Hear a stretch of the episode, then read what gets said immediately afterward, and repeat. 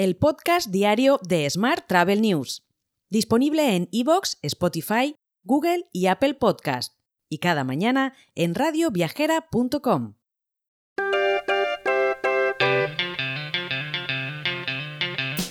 Saludos y bienvenido, bienvenida un día más al podcast de Smart Travel News. Vamos con la actualidad del día. Uber celebra su evento anual Geek Sister para promover la igualdad en el sector de la movilidad, reuniendo a más de 50 mujeres conductoras e interesadas en trabajar en este campo, que por cierto tiene paro cero. España lidera como el primer país europeo con el mayor porcentaje de mujeres conductoras de VTC y taxi. El encuentro, respaldado por Anabel Díaz y Lola Vilas de Uber, junto con representantes de la Fundación Integra y colaboradoras de la aplicación, busca compartir cada año experiencias e impulsar la igualdad en el sector. Además, este año hemos tenido la oportunidad de participar antes del cóctel del evento, así que muchas gracias por invitarnos.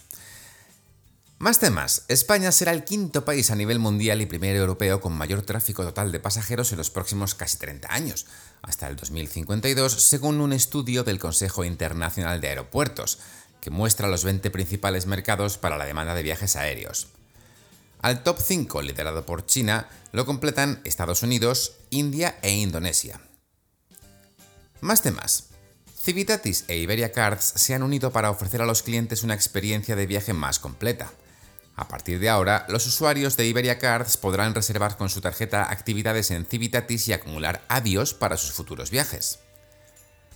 Mientras, Le Roche abre su campus en España y Suiza con nuevas jornadas de puertas abiertas para el primer semestre de este año, con el objetivo de acercar su modelo educativo a todos los potenciales estudiantes interesados en obtener un título y labrarse así una carrera en el sector turístico.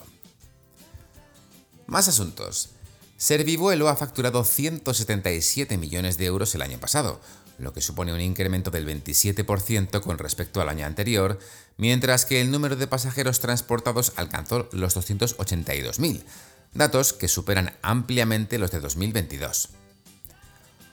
Hoy también te cuento que Vueling refuerza su apuesta por Londres recuperando las conexiones con Heathrow desde Barcelona e iniciando la nueva ruta al aeropuerto londinense desde París. Será a partir de abril todos los días de la semana.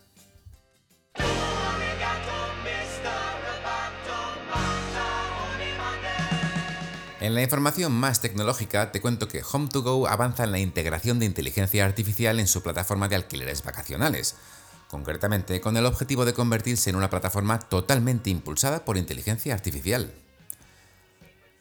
En otro orden de asuntos, Insight TV participará en HIP 2024 destacando sus soluciones especializadas para digitalizar los espacios físicos en el sector turístico.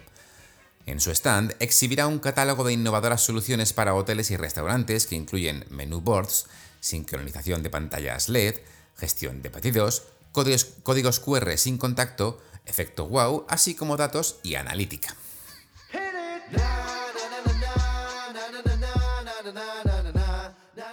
Vamos con la información internacional. Expedia registró pérdidas de 326 millones de dólares en su participación en el grupo Amex Global Business Travel. A pesar de los beneficios esperados de la venta de agencia a Amex GDBT, la participación de Expedia se redujo a unos 400 millones de euros a finales de 2023, una caída del 40%. Mientras, Cathay Pacific ha anunciado una colaboración con la plataforma Disney Plus, convirtiéndose así en la primera aerolínea de la región de Asia-Pacífico en incluir títulos originales de Disney como parte de su oferta de entretenimiento a bordo. Y los accionistas de TUI Group han decidido, con un quórum del 99%, poner fin a su cotización en la Bolsa de Londres. Todo después de la votación en la Junta General Anual. De esta manera, abandona así la doble presencia en bolsa, ya que también está presente en la de Frankfurt.